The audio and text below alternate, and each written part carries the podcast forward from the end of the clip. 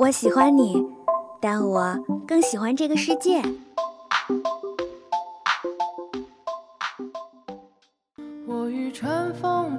如果能与时间白头偕老，假如有一天你遇到了跟他长得一模一样的人，他真的就是他吗？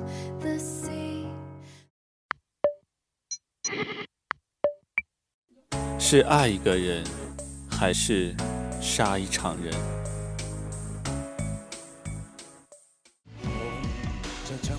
请给我一天的时间。生而为人，我很抱歉。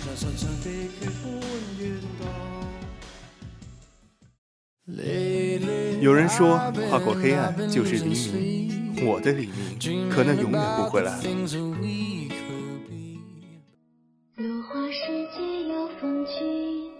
斯人若彩虹，眉眼曾似雨。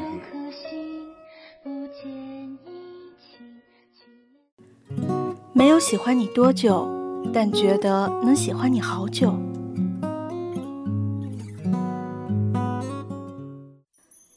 这里是二零二号街一号店，本店货品种类丰富，样式齐全，欢迎光临，玩转青春。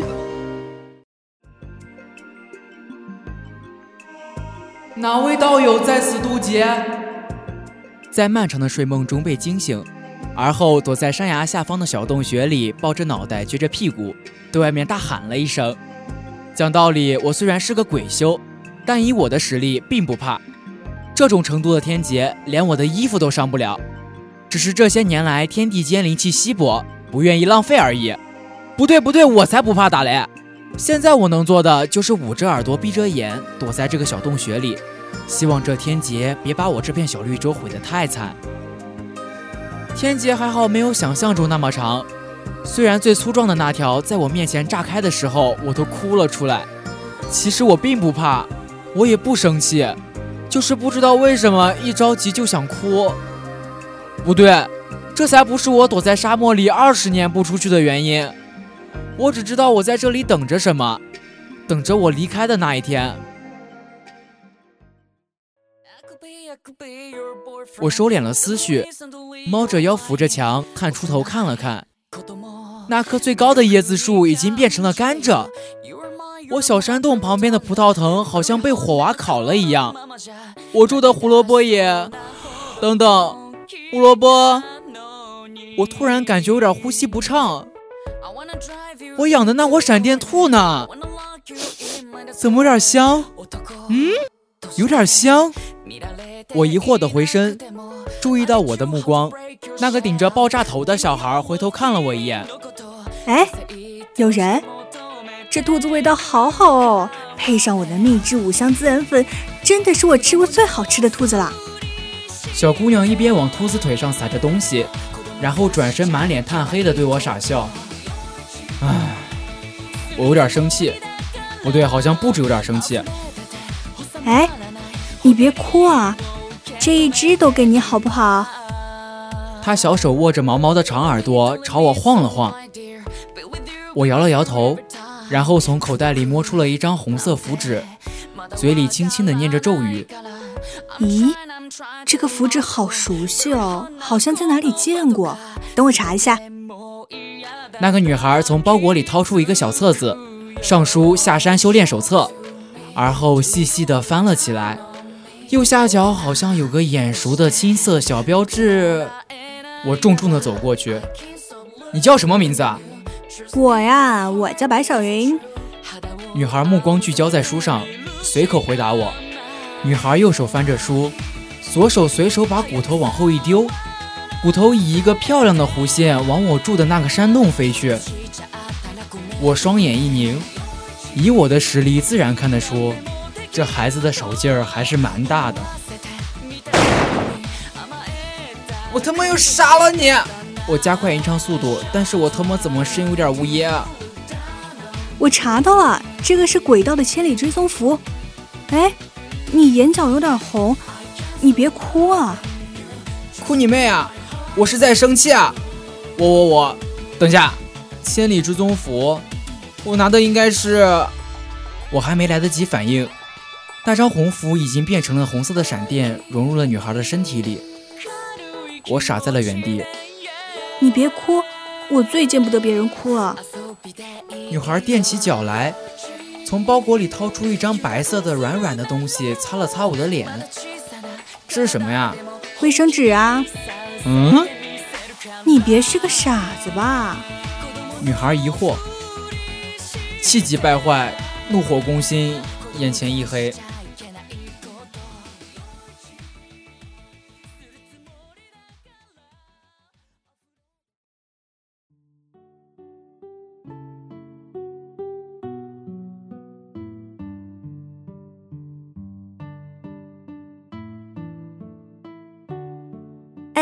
醒醒醒醒！迷蒙之间，似乎听见了一个软软的声音。我慢慢的睁开了眼睛，外面的光有点刺眼。小女孩自己可能在我的小白鹭湖旁清洗了一番，她跪在我的旁边，用力晃着我，长发垂在背后，歪着脑袋，睁着大大的眼睛，在我面前晃来晃去。你醒了呀？你怎么在这么深的沙漠里啊？我在这儿修炼啊！你怎么来到这里啊？我恶狠狠地说。没想到竟然用错了符纸，离开山门的时候偷来的符纸用的差不多了，当时不知道省着点用，这会儿就剩一张千里追踪符还被用掉了。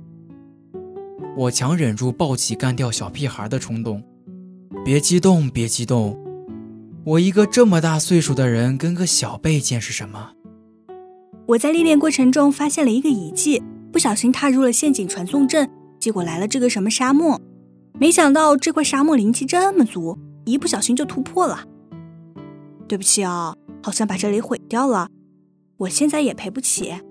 如果我把你带山上，掌门会罚我的。等我功法大成，我一定会回来帮你把这里恢复成原样的。那我先溜喽，有缘再见。没等我回答。小屁孩迅速捏碎一张青色的卷轴，一阵空间之力从上面激荡开来。我气急败坏，抓住他的手，落在了空处。我跺了跺脚，回身看了看这片狼藉，这里已经待不下去了。那么我是换个地方待下去，还是……略加思索，我心念一动，脏兮兮的小湖泊化成一面镜子朝我飞来。镜子到我手上的那一刻，不自觉地笑了起来。该走了。我耳边清晰地响起了三个字：“终于结束了。”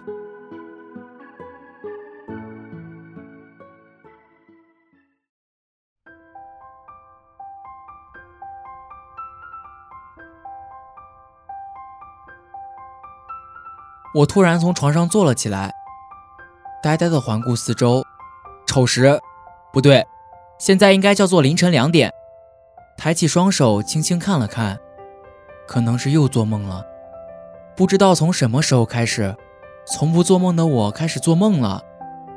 奇怪的是，每次梦醒都不记得梦到了什么，只是有时起床双眼哭得红肿，有时起床满脸傻笑停不下来。是因为你吗？我从怀中掏出那个小镜子。修炼到我这个阶段，其实早就不需要睡觉了，但我很享受这种感觉。太阳出来时准时入睡，等再醒时，清澈的天空就满天星星了。我趴在窗户上，无聊地看着窗外，也得以有时间仔细回想这个新的世界。在西域藏了一百多年的我，并不知道外界这些年都有这么大的变化。随着科技与工业的发展，天地自发地用灵气去恢复被污染的环境，这就导致可供修炼的灵气变弱，而吸收灵气的修士开始被天地逐渐排斥。如果不采取行动，修士应该早已绝迹。于是星空道集宗与蜀山派带头，找到了打开虚无界入口的方法。所谓虚无界，其实是物质界的镜像世界。除了动物以外，虚无界与物质界的一切都相同，但以各派的实力，却也只能将虚无界的一小块地盘给开辟出来。没想到都被逼到虚无界去了，这所谓的末法时代还有机会成仙吗？我不由得摇摇头。那些老家伙们怕早就归西了，而我此时便在虚无界内，伸了伸懒腰，摸出小镜子。我现在该去哪儿呢？镜子中的倒影渐渐模糊，一道巨大的彩虹首先模糊地显露出来。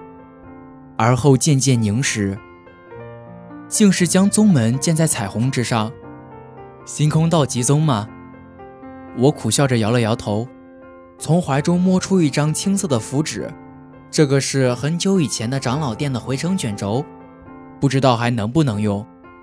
轻轻捏碎，白色的六芒星从脚下缓缓张开，眼前场景旋转变换。再停下来，面前已是熟悉的那间屋子。无数只人鱼烛铺在地上，永恒不灭、燃烧的火光照亮房间。不可见之处仍然燃着檀香，不知名的道纹依旧在空中沉浮。桌上的灵位已经从十三位变成了三十五位，有很多我熟悉的名字。何苦呢，师尊？一缕青烟不知从何飘来，化成了老头子的样子。一缕虚念而已。师尊，弟子踏入了鬼道。踏入鬼道又如何？我这缕神念不是来教训你的，照你的要求在这里等你。照我的要求等我，孩子，我只能奉劝你一句：把执念放下吧。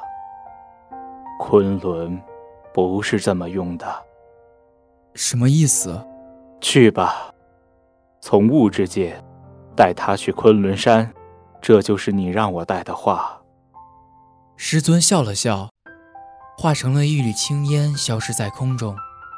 窗外白光闪过，闪电的轰鸣声夹杂雨滴从天而下。我身后的门忽然打开了。喂，叔叔。就是你要带我去昆仑山吗？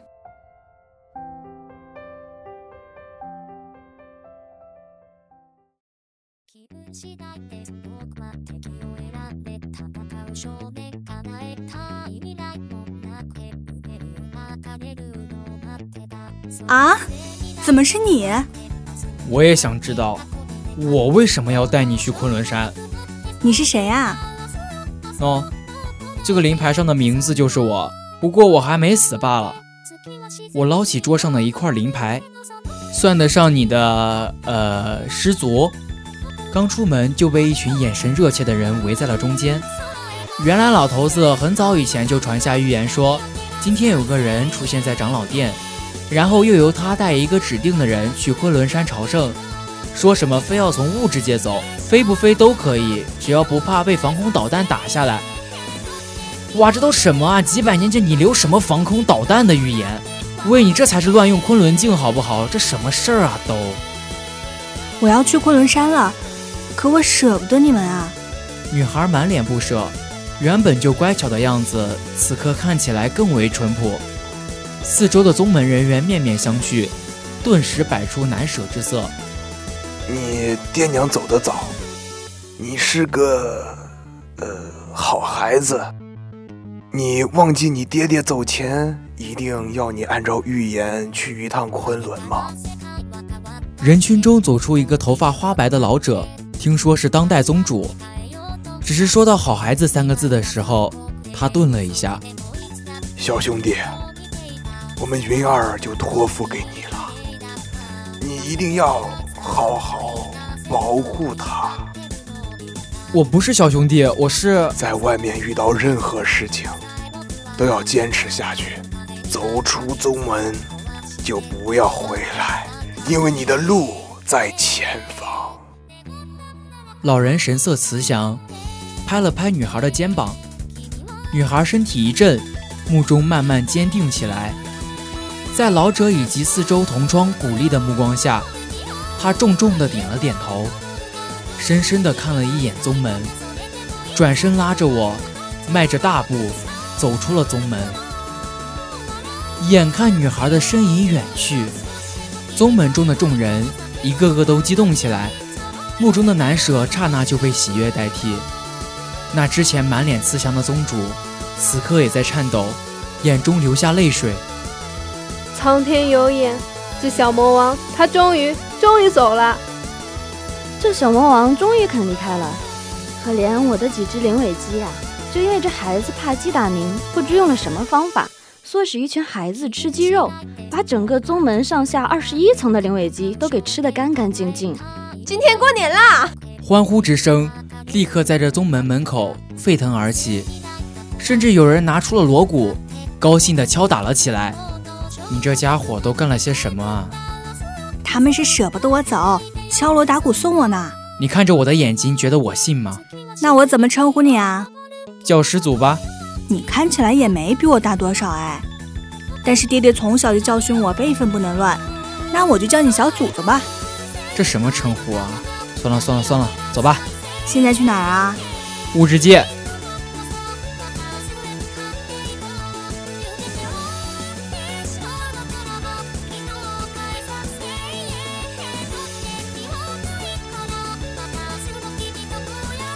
好了，以上就是本期《玩转青春》的全部内容了。这是他们的青春，那么你的呢？播音：安安、依依、混蛋、武大大、叉叉、根号九、机务二二、彩编三块，协众监听，共同感谢您的收听。我们下期同一时间再见。